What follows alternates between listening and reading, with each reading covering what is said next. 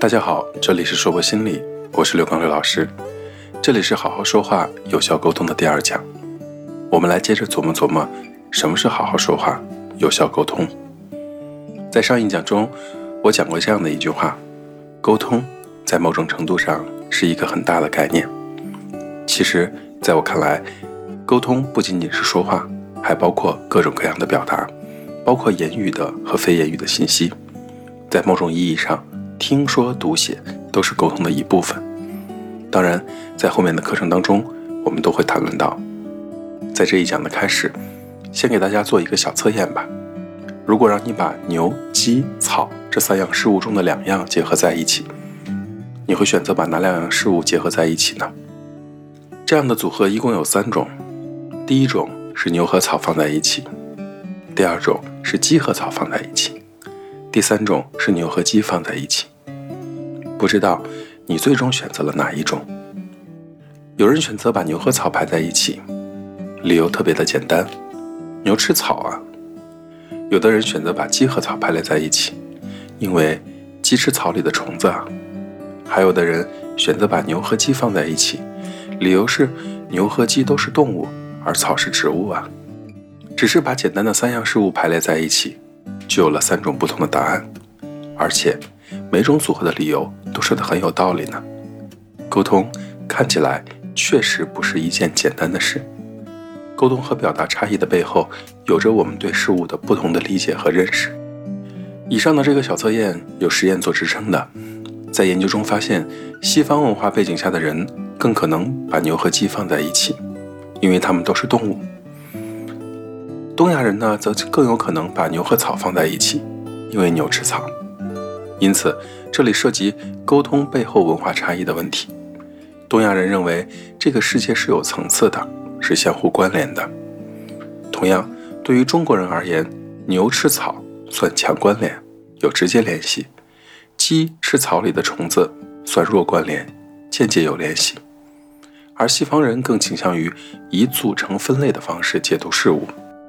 同理，同样的一幅照片里，有人看到了悲伤，有人看到了雀跃；同样的半杯水，有人看到了富足，有人看到了缺失。为什么会这样说呢？很多年前我听过一个段子，是这样说的：桌子上有半杯水，乐观的人看到了说：“好棒，这里居然有半杯水。”悲观的人看到了说：“天哪，这里只有半杯水了。”我不知道用乐观主义和悲观主义去形容上面的两位是否合适，会不会显得武断？但是有一点，我却是确信的：你看世界的角度不一样，决定了你收到的信息不一样。站在五楼和十三楼看同样的风景，感受却有可能是千差万别的。如果你比别人更多的能解读出负面信息，那么说明你看世界的角度需要微调了。刚才。我们简单的说了沟通与心态，其实，在我们的日常生活中，沟通还是有很多差异的。比如，中国人和人沟通的时候，喜欢和对方的眼神一交汇就转移了。我们不喜欢直勾勾的看着别人的眼睛，觉得那是不礼貌的行为。而典型的西方人和人说话的时候，喜欢直视别人的目光，我们的眼神交汇被他们看来觉得不够诚恳，而他们的真诚直视。让我们觉得有一些不太自在。同样，中国人表达尽力而为，喜欢用 try my best，而西方人喜欢用 do my best。在中国人看来，后一种表达就显得有些狂妄自大了。就拿我自己来说，我喜欢展示自己实实在在做到的种种努力，因为觉得这样的一种呈现是对自己的一种肯定和鼓励。而家里的长辈却会不停地敲打我，提醒我要谦卑，好像。含蓄谦卑是传统的亚洲文化模式，并且一代一代的传递下去。虽然沟通中有许多不同的表达，也有许多的差异，我们却不能否认，沟通是一件很神奇的事情。拿谈话来说，一句话说得好，可以说得让人笑；一句话说得不好，可以说得让人跳。好口才是社交、事业、生存的需要。在这个层面上，我们得学会让自己变成一个善于说话的智者。用最巧妙的语言说到对方心里，让人觉得舒服。用通俗易懂的话来说，什么叫好好说话、有效沟通？我会说，说的人得体，听的人舒服。这这十个字听起来不复杂，实际上操作起来却是一个不厌其烦、精益求精的过程。因为好的沟通都源于好的用心。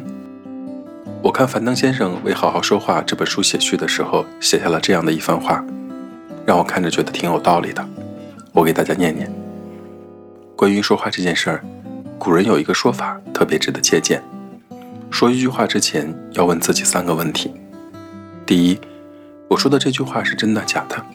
有没有事实根据？如果是真的，接着问自己第二个问题：我说这句话会起到什么效果？有没有用？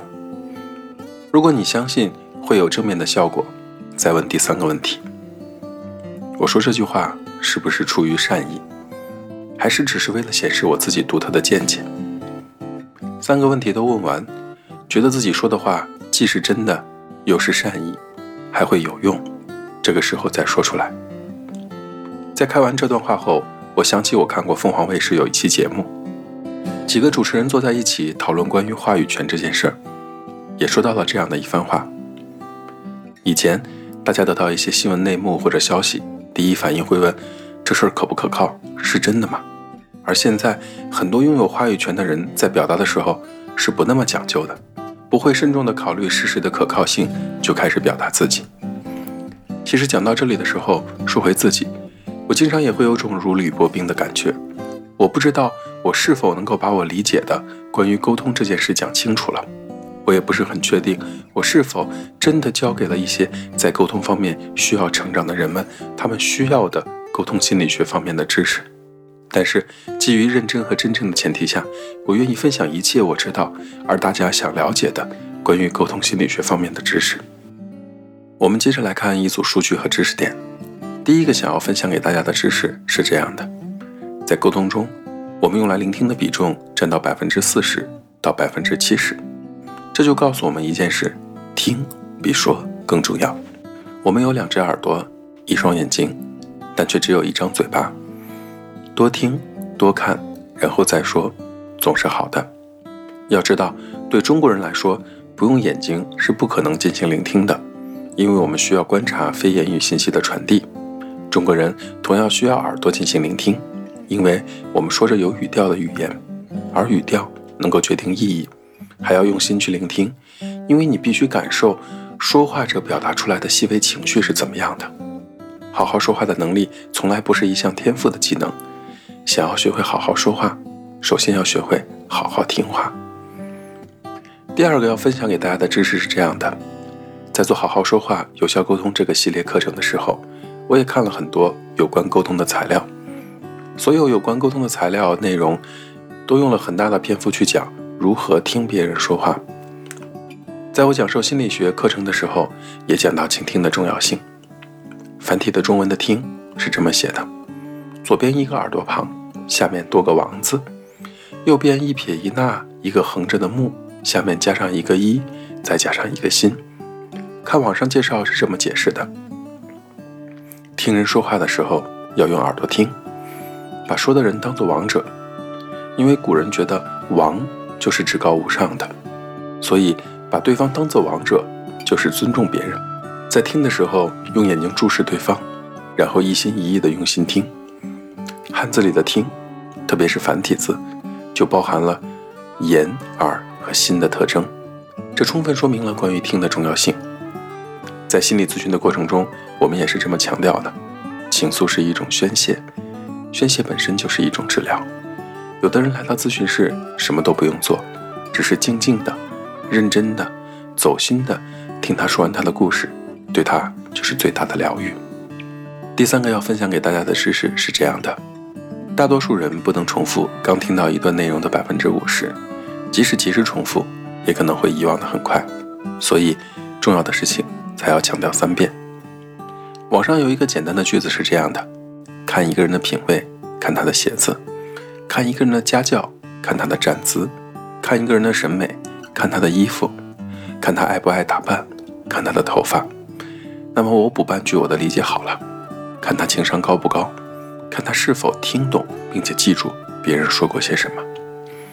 第四个要分享给大家的知识是这样的：多数人说话的语速在每分钟一百二十五到一百五十个字之间，大部分的人思考的速度是他的三到四倍。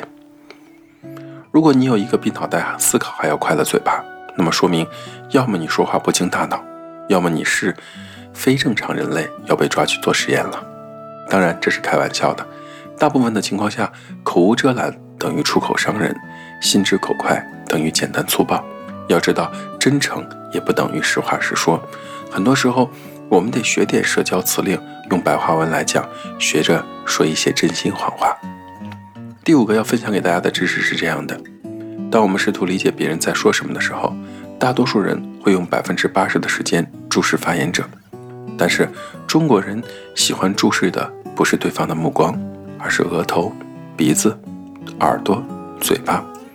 我们更喜欢传递给对方：“我在注视着你，但我的目光不会让你觉得不自在。”第六个要分享给大家的信息是这样的：人们在陈述真相的时候，比说谎的时候多了百分之二十到百分之三十的相关细节。如果想知道你的伴侣有没有说谎，很好办，让他倒着说一遍。如果顺序对不上，出现逻辑混乱了，事实说不清楚，那么说谎的几率很大哦。但是心理学家友情提示。如果你和重要他人，不管是伴侣、家人、孩子，已经需要用这种方法去考验对方的忠诚度，那么你们的关系也可能会亮起红灯了。当然，关于好好说话、有效沟通，还有好多的内容没有一一聊到，在下一讲我们接着分享关于沟通那些事。今天的内容到这里就结束了，谢谢大家。这里是好好说话、有效沟通系列心理学课程的第二讲，在未来的日子里。我们努力做得更好。我想把第二讲的内容献给看着我长大的二伯，谢谢他教会了我人生很多重要的道理，也感谢所有那些帮助过我的人们，还有美国心理学家保罗·艾克曼博士。因为您，我才了解到微表情是怎么回事，开启了我对心理学的无限向往。在写这篇文章的时候，也让我重温了经典美剧《Lie to Me》。让我想起来我半夜追剧内心充盈的样子。如果有机会，好想去美国找保罗·艾克曼博士请教一番。这里是说博心理，我是刘刚刘老师。这一讲的内容到这里就结束了，谢谢大家，再见。